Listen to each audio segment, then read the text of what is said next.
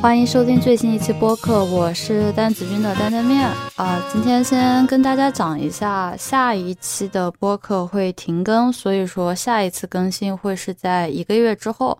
出差的时候呢，确实没有办法做这些跟工作不相干的事情。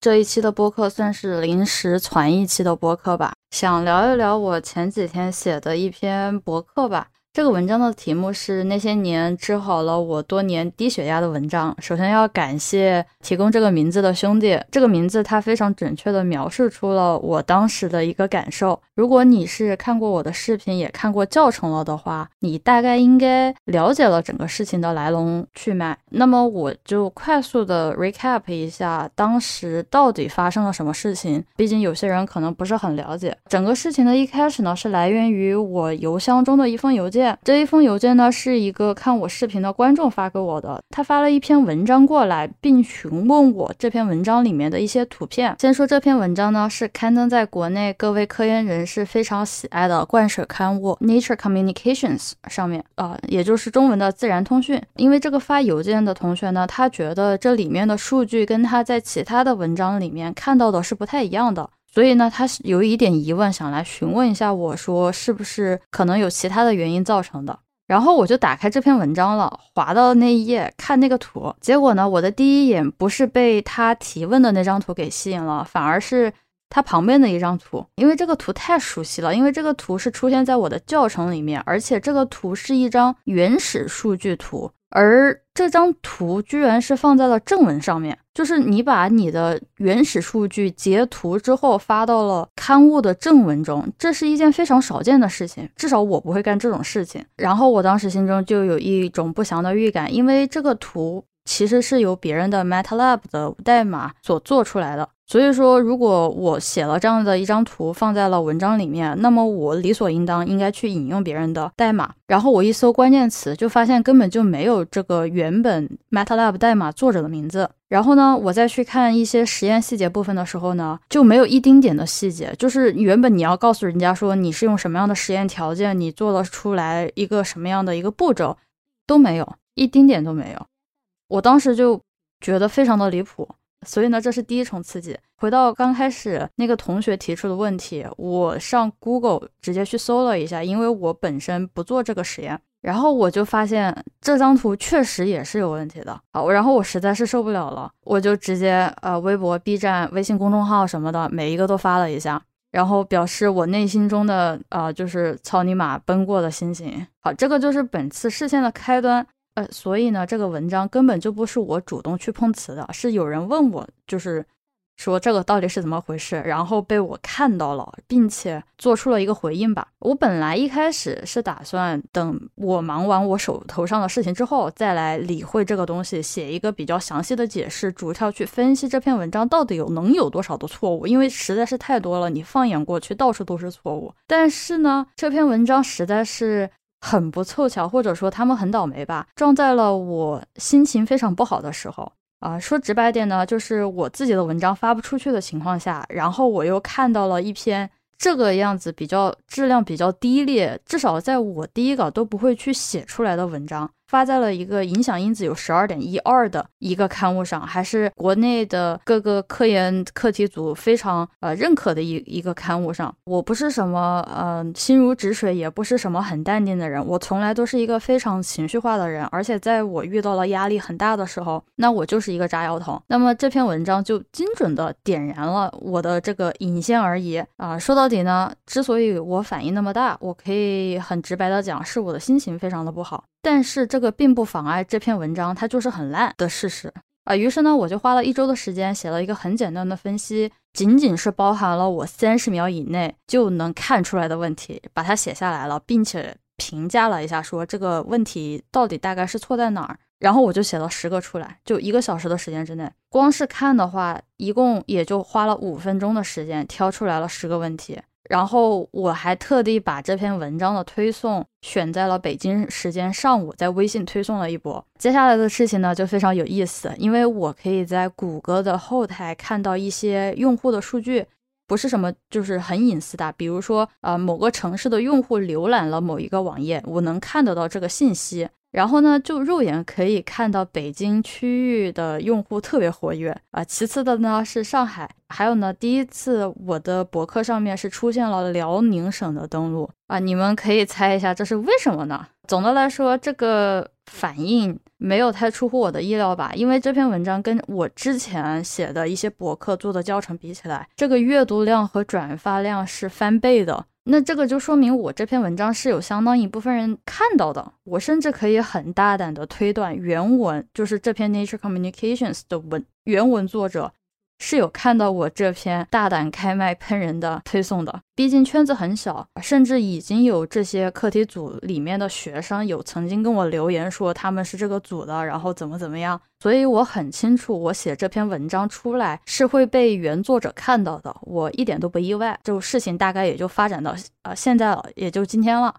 呃，学术上的事情呢，这个东西就太硬核了，就不适合在播客里面讲，没什么必要。只是说，我想借着这次机会，想跟大家讲一下，或者说就当跟大家聊一聊天，讲一讲学术以外的事情。先说明白的是，我接下来要讲的东西，并不是。单独针对这一篇文章的作者，或者是这篇文章怎么样？因为这篇文章是一个很典型的影射，就是影射出来了整个科研圈子，或者说国内的一些不太合理或者说离谱的现象吧。而且就我自己的经验来看，这篇文章绝对不是我见到的最烂的一篇文章。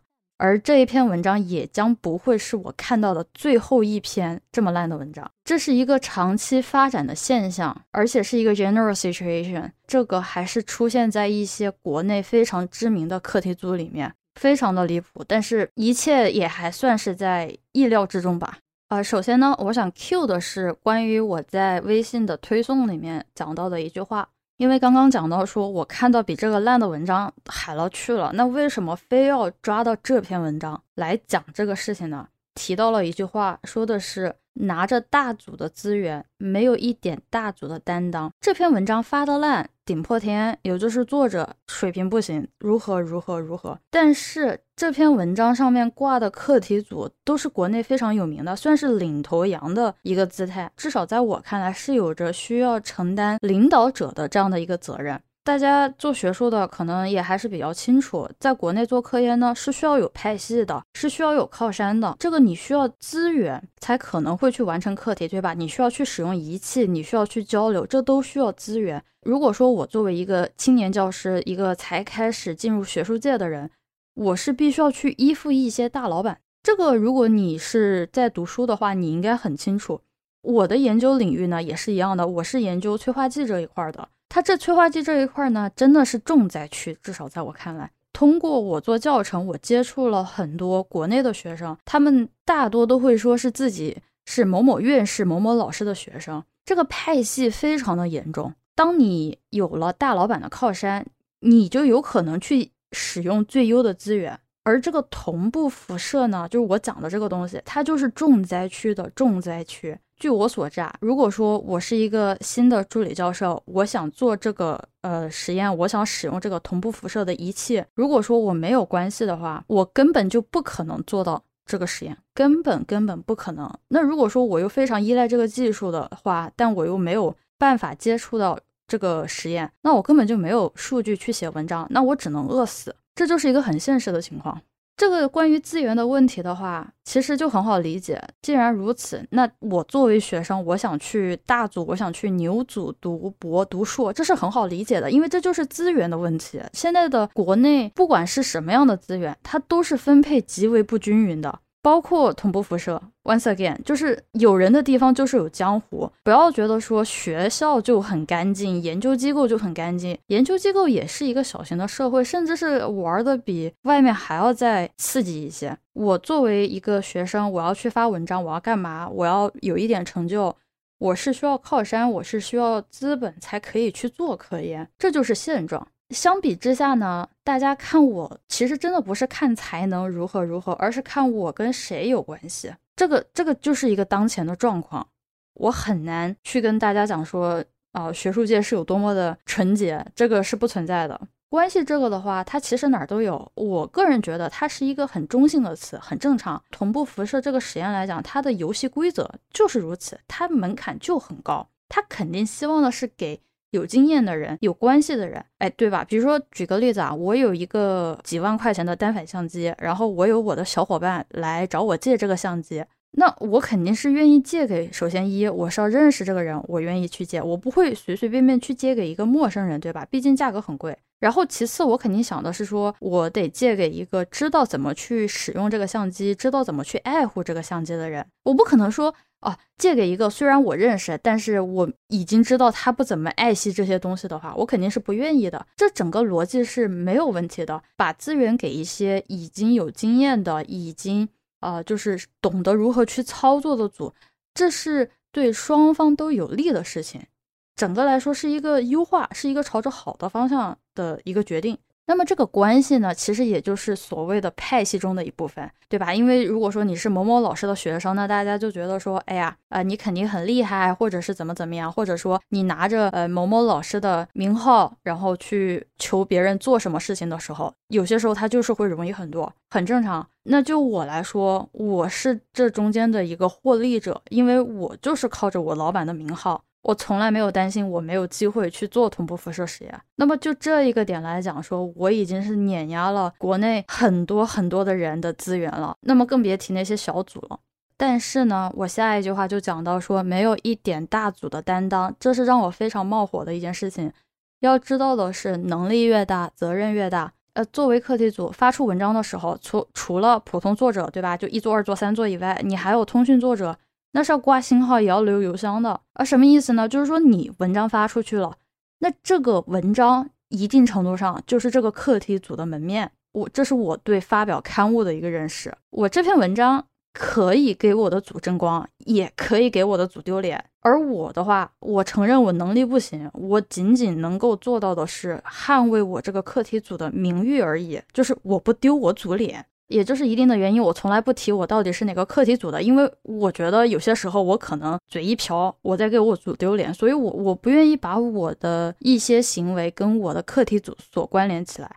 这是我的个人行为。那么回到这篇文章来说，它的问题有可能是个人问题，它可能是团队问题，或者是整个体系问题，它有很多的可能。我自己作为外人，我是并不清楚的，我是没有这个资格去评价的。但问题是，一旦这个文章被人看到，对吧？我是作为读者，我当然有权利去看，我也有权利去评价、去讨论的时候，首当其冲被骂的、被喷的，绝对是课题组啊，对吧？学生可以一茬一茬的换，那老师一直在那儿啊。我自己呢，对这文章里面的课题组，其实多多少少是有间接接触过的。我没有直接去跟他们聊过，但是我间接是有认识的。我不想去指责课题组，因为我不认为我，因为我不认为所有的人都需要去承担这个责任。但是呢，你名字已经挂在那儿了，就一荣俱荣，一损俱损。一旦看到这个文章，第一反应就是说，哦，这个文章是跟这个课题组挂钩的。那如果说我觉得这篇文章不行，或者这篇文章有失偏颇。那我就会给这个课题组存在一个负面印象，因为这个事情呢，我跟一些国内的博士学生还有博后聊过，这一部分人呢，跟这篇文章里面的作者算是远房师兄师弟的关系。我跟他们聊天的时候，他们第一反应是觉得很羞愧的，你知道吗？就是大家都觉得我跟他们讲的时候，他们当时觉得就是冒冷汗，而且他们觉得很震惊，因为他们也不能理解为什么这篇文章可以发出来，这就是他们的感受。哪怕是他们已经离开组很多年了，他们当看到这是自己组出来的文章的时候，他们会觉得很汗颜。但实话讲呢，这文章跟他们也没啥关系，对吧？大家这些我聊到的这些博后们，他们都已经毕业了。国内嘛，强调的是一些集体主义、集体作风相关，有些时候呢，背上了一些我自己会认为不太必要的道德责任。其实大家也可以想到，文章呢，一定程度上是一个隔空的交流平台。我自己在现实生活中从来没有跟啊文章里面的作者交流过，但是通过阅读他们的优秀的文章，我是可以对作者产生好感的。大家看文章的时候，我会感觉说，哎，这个作者他的想法是怎么样的？他写的认不认真？他的细节有没有注重？甚至是我说实话，我会对那些在文章里面非常注意配色的人，我会非常非常好感。他哪怕可能写的比较烂，或者是说影响力没那么大，但如果说他颜色用的非常好的话，我是绝对绝对要大声说我很喜欢这篇文章的。嗯，那那回回回过头来，我作为发文章的人，我自然是要对里面的数据负责的，这是最基本的责任。对吧？就这一篇发表的很烂的 Nature Communications 的这篇文章来看呢，作者明显是毫无担当的。非常低级的错误遍地都是。我作为一个学生都能查出来这么多东西，为什么这上面有那么多的作者他查不出来？不一定说所有人都能看得懂，但至少谁处理这数据总得辩解一下吧。呃，其次呢。没有尊重别人的劳动成果，太明显了，就是明显使用了别人的代码，然后不引用，也不写细节。我觉得这个事情是放在谁身上都不能接受的。我哪怕是一个本科生，我都知道，如果我用了别人的代码，或者说用了别人的工作，我引用一下，这是一个最基本的礼仪。我是真的很疑惑，国内到底有没有专门的写作课去教学生怎么去写论文？因为这是一个最基本的一个道理。说句非常狗的话，就是。这个文章也很烂的一点是什么呢？自己用了别人的代码，但如果说你不想去引用别人的，不想去引用别人的文章也就算了，OK。但是你哪怕也要装的像自己写的一样吧，就是你把原始数据截图放上去，就相当于是我杀了一个人，我拿着那把刀，然后我就站在这个人的尸体旁边。然后最后告诉我说：“哎，你猜这人是谁杀的？”我真的是无法理解，这是一个实锤中又实锤的一个数据，放在了一个正文里面，就简直让我不能理解。就是你是等着被人骂吗？每一篇文章写出来，我相信总得要那么几个月吧，多的可能几年、数十年。那做出来的结果，你给人家一用。你也不引用，不知情的人还以为可能是你写的代码，而且这个现象不引用或者说藏着掖着这样的一个现象，我可以大胆的讲，国内有相当一部分在我这个领域是根本不知道怎么去引用别人的工作。一方面是因为派系的原因，就哪怕是敌方势力已经做了相关的工作，也不去引用的，这是第一种。第二种。根本就没意识到这个东西，他应该去引用这个事情。他说大不大，说小不小，不过也就是一个数字，然后再有那么两行字的一个问题嘛。但这个就体现出你的一个写作道德水平，在该引用的时候不去引用的话，那就说明了一些问题，比如看的文章不够多，你错过了你应该引用的工作。那你的阅读量是不够的，那么你对这个课题的理解也是不够深入的，或者说你是想要试图去把别人的劳动成果据为己有，那这是一个非常恶劣的一个行为。还有就是什么呢？我觉得见的比较多的，就是你抛出来了一个观点，比如说这个月亮今天老圆了，论点出来了之后，你的来源是在哪儿，对吧？你要讲说，比如说天文台或者是气象局有什么样的数据。来讲今天的这个月亮是最圆的，怎么怎么样？在日常生活当中，我不会每个事情去引用，但是你写文章就得这样，对吧？你要说这个月亮很圆，你要说这个月亮很大，那到底有多大？那凭什么说它是最大的？那，凭什么就是它是最圆的？你要引用啊，你要有证据啊，根本就不知道。我跟你讲，就很多文章里面，就是根本他就不会说哦，月亮圆，圆就完事儿了。至于它是怎么圆的，nobody cares，好吧？就这个文章写作起来，就是让我非常的难受，你知道吗？就是头皮发麻。所以，如果说你今天听到这期播客的话，我唯一想请求你做的，就是你现在如果在写稿子的时候，你看一下你到底有没有做到合理且充分的引用他人的工作。这些所谓的国内的牛组、所谓的大组，在引用方面一样做的非常的烂。虽然在很多人看来，他们就是所谓的别人家的孩子。呃，很多人呢，就是看到这些牛组的文章之后呢。然后自己的老板就开始埋汰自己的学生，说：“哎，我记得一个很常见的事情就是，呃，学生们在每周组会上讲文献汇报的时候，比如说就讲了某某啊很厉害的院士的课题的文章，但是呢，发现这个文章其实挺烂的，然后讲来讲去讲不出来什么，然后呃，老板就说：哎，你如果觉得说别人的文章发的烂的话，或者说。”呃，自己学生手头数据上好，但是为什么别人就能发得了这么好的文章，你为什么就发不了呢？我听到这种言论，我血压就是又要起来了。所以这就看得出来，就是牛组大组，它一定程度上它是有领头的作用，它是有示范的作用的，因为他们手握着这些最好的资源，是一定程度上是要是需要给其他的组带路的，是有榜样作用的。呃，这些所谓的牛组，所谓的大组。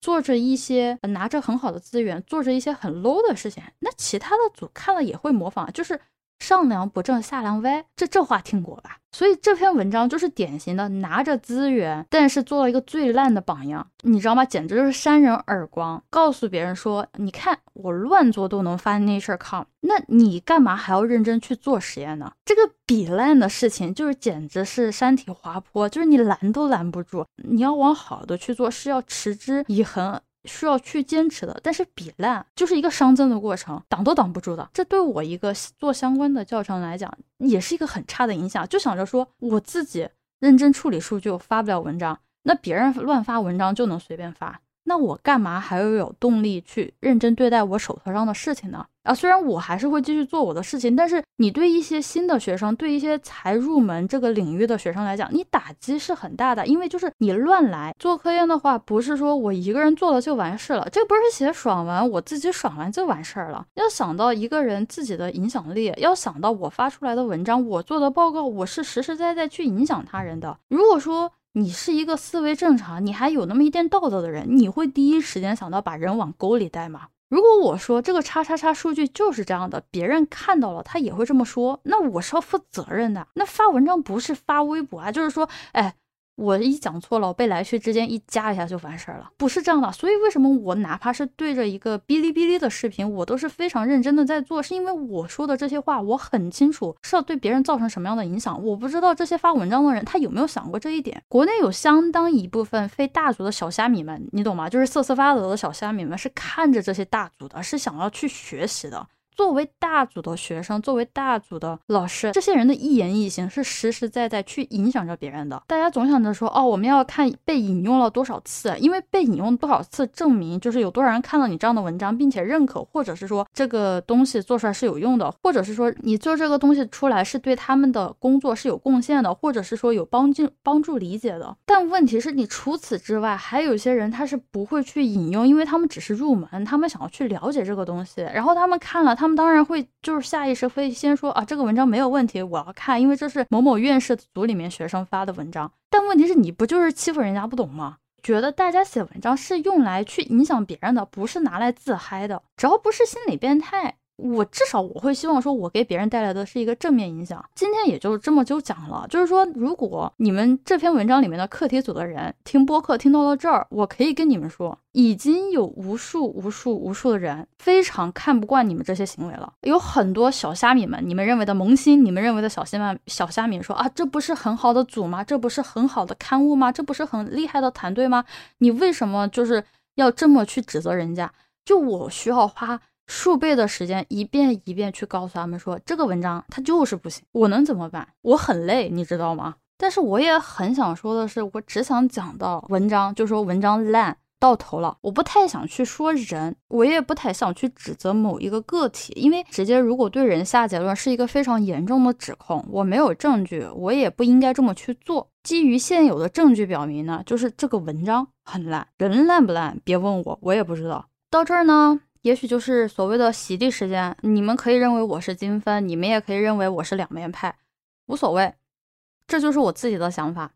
那么之前我也就讲到说，哦，是这个文章不行，这个数据不行，这个课题组怎么怎么样，这个作者怎么怎么样。但我确实没有想到，或者说我不认为应该去给任何一个人去下一个什么样的结论。从我自己的判断来看，这篇文章上面的作者就那么一长串的名字啊，有那么百分之八十是根本就不知道这是什么东西，根本就不知道，看不出来问题，很正常，对吧？有的人做计算，有的人做合成，有的人最后做表征，不懂，所以说才会存在合作这样的一个套路，完全理解。其次，哪怕我是知道某一个人，比如说，哎，张三负责这一块的数据处理，我也不能够直接说张三是故意这么做的，就故意使坏，把数据处理这么烂，因为最坏的结果是，哎，人家就是想这么糊弄，哎，然后来发一发文章。这可能就是最坏的情况，但问题是呢，这糊弄的技巧也太烂了，你知道吗？就是我说实话，我说实话，如果真的我要想去糊弄，我要想去作假这个数据，我可能真的会让人作假到看不出来。当然我不会去做，我有这样的水平，但是我不会去这么做，这是我自己道德水准，我还是要要求我自己的。那么同理可证，就是这个烂的太烂了，就烂到我都不会认为说这个人是故意去使坏来糊弄这个文章，更倾向于是处理这个数据的人，他根本就不懂这个技术。那有的人就会说，这也太离谱了吧？呃，不懂还要去处理这个数据，哎，听着很离谱，在国内我觉得是件非常常见的事情。我知道有很多学生是被迫赶鸭子上架，就是老板说你必须得把这数据给你处理了，哎，今天之内给我弄了，然后咱们明天就投了。问题是人家学生可能连个啥啥都不知道，然后学生要要学生做实验，然后你又不让学生去学，但是呢，你要让学生把数据处理出来。就是国内的有相当一部分的老板是我根本不懂他们在想什么，因为我觉得他们脑子是劈叉的，就一会儿要学生做这个，一会儿要学生做那个，最后我就不知道你们在干嘛。真的非常搞笑，而且非常扯淡。我在不同的场合下说了很多次，就是有一些科研手段，它就是要熬，它就是要几年的积累、几年的努力，才有可能才开始有产出。那导师他不懂这些东西，然后他就开始瞎指挥，说啊，这个东西不是很简单吗？这个东西不是一天就能速成吗？然后我每次听到这个事情，我就崩溃掉了。我可以这么跟大家讲个对比吧，有些老师他就会说啊，你必须一天学完。那我是一个什么情况呢？呃，首先呢，我遇到的导师是一个很敢放长线去钓鱼的人。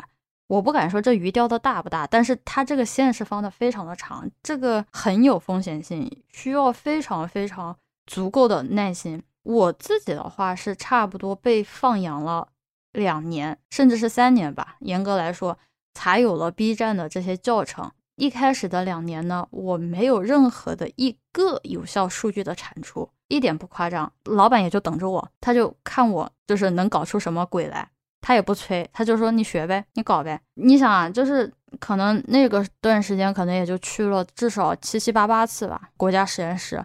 你每一次要花个那么一一千美元差不多的，就是出行的开销嘛。然后你还要去实验怎么怎么样的，那些开销很多的。然后你又那么累，数据也不是说特别好，或者是说有总有一些呃小的缺憾吧。你说这个事情换在任何一个国内的老板上，我感觉他可能早八百年就把我开掉了。然后我老板就说，嗯嗯，搞呗，搞呗，你搞出来了，我们讨论呗。这中间呢，我走了很多的弯路，我也犯了很多的错误。我把我的这些经历放眼呃放回到国内的话，那这根本就不可能。我告诉你，我很有可能就是博一卒，哎，就大家再见，你们也不会看到这些东西了。实话讲，国内的环境非常的快，他希望的是快速的产出，那势必这个节奏，这个呃环境，它跟一个需要去长期学习过程的技术是矛盾的。因为如果说我这样的一个经历，我放回到国内，我选项就是可能在前期的时候直接就被别人对吧同辈直接给比下去了，因为我没有文章，然后我的同辈们都可能就是发文章啊，或者是有数据啊什么的，那么要不然就是我生产了一堆垃圾数据出来，勉强可以凑一篇文章，至少不落后于人，对吧？在这种快节奏的环境里面呢，学生其实就是被绑架做事的那一批人。所以我不想去指责他们说他们做错了什么，因为因为很多就是什么研一博一的学生还是对科研很有激情的，他们想去学到知识，他们想要去研究问题，他们想要以合理的方式，想要以严谨的方式去研究科研，但是最后都是被这个快节奏给直接消灭了。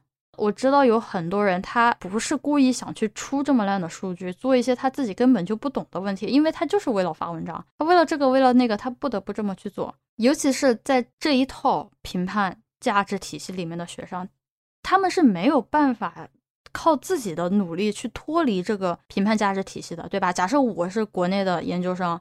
然后我跟老师说：“老师，你给我两年的时间，我能不能去学这个同步辐射？给他哎学出来一个名堂？那可能老板直接把我敲死算了，就是浪费他钱，你知道吗？我印象里面有一个同学，他私信我跟我讲的是说他想学这个同步辐射的技术，他说他自己不懂这个东西，他想花一点时间来学习这门技术，看一看视频。于是呢，他中午午休的时候在休息室里面看我的视频。”结果就被老板看到了，老板就说他不做实验也不务正业，就只知道看视频。哎，我说这他妈是我，我就想说这是学生的问题吗？所以我不想第一时间去埋怨学生做错了什么，没有道理的事情，我觉得真的没有道理。因为我自己就是学生，我真的很能体会这个学生有些时候真的就是刀被脖子那儿架着，然后做这个做那个。自己本科是在国内的课题组。待过的，所以我清楚这一套思路。那么接下来，这锅应该让老板来背吗？呃，首先呢，我是没有这个资格来讨论的。我是晚辈，我是学生，我是去 judge 老板的话，这是一个非常严重的越界行为，非常不好。我跟大家讲清楚。但我说实话，我确实想给各位老板们挽个尊，因为他们一定程度上也是跟学生是被同一套价值体系所 judge 的。毕竟文章是有很大的压力，然后他们每一天都要去想着基金，就头秃到不行。我自己也有师兄师姐，他们这最近这段时间成为了所谓的那种什么副研究员吧，就大概类似于那种助理教授那样的职位，已经开始走 tenure track 的那种职位的时候，他们是被基金压得喘不过气来了。就他们也想很认真的做研究，因为啊，他们知道这样做认真的研究其实还是会得到一些乐趣的。但问题是呢，就被那些指标、被那些文章的数量、被那些影响因子追的已经是喘不过气来了。这个节奏太快太快了，在国内要让这些老板们去放长线去做大事，是一件不可能的事情，因为直接就会被其他人所碾压了。所以说，这错的也不是人，也不是事，只是说，我觉得啊，怪一怪环境吧，对吧？某一种程度来说，也就是我说的这篇文章，其实是当前国内科研环境的一个映射吧。那么讲到这里的话，我就只能斗胆的来讲一讲我自己对国内的科研的套路的一些想法吧。国内的整个评判价值体系。它的爱好就是量化成就，比如什么样的文章，什么样的影响因子，对吧？就小数点后要有两位，就我不能理解，这个也还行，对吧？就跟我去参加高考一样，我要考分数，对吧？那分高我就能上清华北大，那分低我就我也不知道三本，对吧？还算还算合理。但问题跟高考也是类似，大家过于看重这个价值评判体系了，再加上人性的懒惰，所有人都有。我也有，我也是很懒的。大家创造出这样的一个量化成就的体系，是为了希望去促进科学的发展，对吧？这是 ultimate goal，这是一个最终的目的。大家看到这个评判价值体系之后呢，呃，我我至少会想的是如何用最省时省力的方式拿到最高分，就像高考一样，对吧？那高考不考体育，那高考也不考电子计算机，对吧？那那根本就不会去学啊，就是一样的套路。在国内的这一套科研价值体系判断中呢，我认为用一句话来解释，那就是要在最快的时间内创造更多的文章，拿到更高的影响因子，这就是国内的唯一标准。在我看来，所以要图快，所以要去冲那个影响因子，所以要去冲那个数量，这就是三点最重要的。那图快的结果就是在一定的时间内，老师、学生全都超常工作，对吧？国内十二个小时、十五个小时的工作时间海了去了，多了去了。你就是啊，对吧？一天二十四个小时，如果你比别人多工作三个小时，那就是三个小时的工作量。咱先不谈边际效应这些东西啊，理论上来讲，那就是比别人工作的时间多了。二，没有机会去静下心来去学东西，不够专注。你可以理解为说，如果我在这里做了一个实验，花了一个小时就能出一个数据，然后这个数据能发到刊物上面，和我在看 B 站的那些学习视频，发现。我需要学两百个小时才有可能知道一一点点，这个不划算，对吧？所以也就是说，没有机会去静下心来学的东西，不够专注。三，在我看来，有一部分的科研的结论，或者说它的一些发现，是需要时间等待的。如果说你很快的去发出去的话，你会存在一个不够一致的。一个情况就是 inconsistency 这一点我自己感触很深，是因为我最近在写一个总结，在总结一个催化剂的体系，大概也就三十年这样的一个研究历程吧。我就发现同一个课题组的老师，就是你看到那个老师的名字，然后不同的学生发出来写计算的，我就崩溃了。就一会儿说，哎兄弟，这个催化剂很厉害，然后过两年，哎兄弟们，这催化剂烂，真的不行。又过了两年。哎，这催化剂又好了，我就崩溃了。我就说，大哥们，你们能不能就是给一个一定的结论？虽然是有的人会说，啊，科研难道就是不是在错误当中前进，然后要什么螺旋发展吗？是没有问题，这个完全同意。但问题是，如果说你对一个问题没有研究的足够透彻的话，你就把文章发出去。这会对其他人造成很大的勿扰啊！就我现在作为一个读者，我要去总结你们这些工作，我真的是每天我都很崩溃，你知道吗？头秃，就是感觉我看他们的文章，我不是在看一个正常人，我是在看一个精神分裂的人写的文章，就是一会儿说这个可以，一会儿说这个不可以，我就就兄弟们，你们要干嘛？你们能不能就是自己跟自己先打一架，然后打赢了之后呢，最后告诉我结论是什么，仅此而已。有人跟我是这么调侃的，就是说。我们如果以后我们看到这么痛苦的文章的话，就想着以后咱们挣了大钱啊，就马云对吧，马化腾那样的吧，我们就给这些对吧，就是精分的课题组们，一个人打那么一千万，打个那么几千万，让他们闭嘴，让他们研究过十年之后再来给我整一个统一的结论，不要就是看到一点点的东西，然后直接就给我发出来，简直是祸害其他的学生，我都崩溃了，我真的是发这么多的文章有什么用呢？全都是自相矛盾的结论。最后一点呢，那就是文章的同质化非常严重，也就是大家讲的啊，灌水，对吧？就一个样品能发那么个四五篇文章。我相信呢，这也不是大家一开始就想这么灌水，因为要讲求原创性，对吧？要讲求就是科学性、设计性，对吧？要有新的想法。灌水是可以在我刚刚讲到的最快的时间创造最多的文章这一个评判价值体系里面呢，是可以茁壮成长的，是可以帮助你战胜这一套评判体系的，所以才会去灌水，并不是大家想去灌水，谁想去灌水啊？很有意思吗？被别人在背后里面这么指责。而不是说灌水养成了这样的体系，而是说这个体系就是要你去灌水，你才可以生存的下来，这样才可以让大家确保有文章可以发，确保这个文章在风口上是可以被接受的。这整个评判价值体系就会迫使大家这么去做，你说咋办嘛？你要是像我，对吧？我这种五年都没有发过文章的人，在国内的话，我估计早八百年就给我劝退了，坟头草都两米高了。大家都是要吃饭的，就是有些时候国内 some 号就他把这个科研人员想象成一个非常神圣的什么？不是的，大家都要吃饭，大家都要过日子。我，所以我更不忍心想去骂说哦，某一个人怎么怎么样做的很烂，还是如何？因为这个背后的原因，在我看来是非常非常复杂的。各位老板们，对吧？就不仅仅是学生，也是被这种体系给架架起过去、架起过来了。我自己有些时候去教第一年的博士嘛，我自己都觉得很无奈。也有很多看我视频的人，然后他们就私信跟我说：“哎，老板要我这么这么做，但问题是，我觉得这样不合适，如何如何？”啊，我自己的回答是这样的：说。这是你自己的决定，要记住的是，你老板给你发学位，不是我给你发学位，这很重要的。大家要大家要知道的是，向现实妥协，从来从来都不是一件可耻的事情。大家都是普通人，屈服才是常态。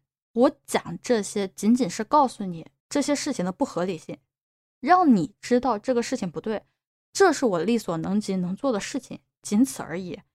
了解到问题的存在和去解决这个问题，它是两码事。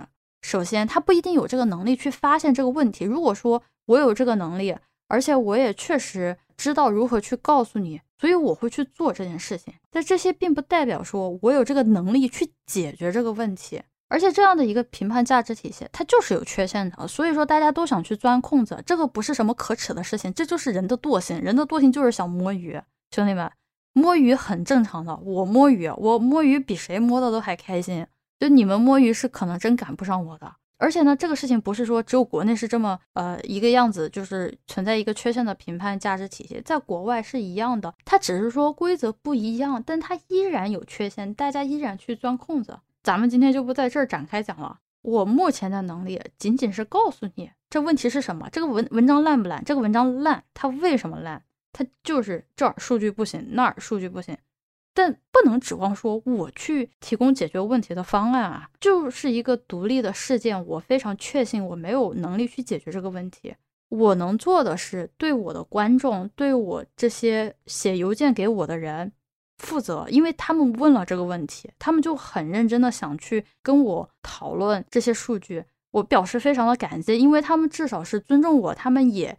是真真正正想去学习的人，他们是有问题的人，他们付出了他们的努力之后，最后跟我说：“哎，我已经看了这个，看了那个，然后我觉得有什么什么样的问题，可不可以跟你讨论一下？”我自己是非常非常感激的，我也要尊重别人，对吧？所以说，既然他们问了，那我就会如实的去回答，说这个文章就是很烂，而且我可以告诉你烂在哪儿，仅此而已。我不想要去延展到说，哦，这个代表着什么样的腐朽，什么样？No。如果我说这一篇文章很烂，那它就是烂，它不能够说明这个作者很烂，这个技术很烂，这个审稿人很烂，都没有办法完全画上等号。我每次都要去解释这些事情，就是比如说什么，哎，男人都是不好的，都是不可信的，然后我就要解释说，好是需要什么什么样的男人才是在这个框框里面的，在这个框框外面的话，呃，虽然你是男人，但是你不是我的攻击范围，呃，就承认我吐槽技术就很烂，是吧？就是我有些时候骂人，我就是天天 A O E，就是真的很烦，我懒得管到底是什么样子的范围，就是骂就完事儿了。相当一部分人就特别喜欢往这个枪口上凑，就我能怎么办嘛？就反正我不觉得是我的问题。有的人就是听了这个事情，自己感觉说哦，感觉受到了冒犯，非要往我这儿凑，这真的很自作多情。我就一个普通人，对吧？我会犯错，我也会想着去 judge 其他人，我会的。你也可以 judge 我，没有问题，这是你的自由。只是如果你要站在我的面前 judge 我的话，那你要做好被我骂到狗血淋头的准备。我去 judge 别人的时候，我是做好了心理准备。大家可能也看出来了，我这样的一个性格是不太适合国内的工作氛围的啊。事实如此，因为很多人跟我说啊，什么国内还是很缺少像你这样做呃所谓的科研的人才，可能只是吹捧，但是就是已经有很多人是这么跟我讲了啊。然后又很缺少什么做同步辐射的人，巴拉巴拉的。是的，我知道国内是很缺这样的人，但问题是我回去了，被改变的不是这个行业，而是我。我可以打保票说，如果我回去继续从事这些同步辐射的工作的话，我发出来的文章应该是要比今天的这个文章还要再烂的。我可以担保这个事情，咱们以后还可以再聊关于找工作的事情。但简单来说，就是嘴上说着我要这个人才，我要那个人才，最后还是把别人当工具人来看。工具人是不允许你出错的。如果说他不允许你出错，那么就没有试错的空间。而科研，而这些技术的发展要去引领前沿，试错的空间是最最最最最重要的。我不知道大家有多少人去看 DOTA 二，就我自己其实是一个 DOTA 二的玩家。那么 DOTA 二里面中国队是很强的，但中国队有个毛病，那他就是一旦他玩这个游戏有一个套路，他胜率很高，他赢很多场的话，他就使劲用，他就不改。结果过一段时间，别人就把他这个套路给破了，之后就使劲把中国队往往死里打。然后看到别人国外队什么的，就说别人的套路都很多，然后都是什么野路子，然后回去就埋汰说中国队为什么哎不去发展那些野路子套路呢？不去冒险呢？很简单，因为怕输啊。这就是做科研一样的套路啊。国内我真的很少听说过有野路子的科研。相比较的话，在美国，也就是我说我自己身身边的例子吧。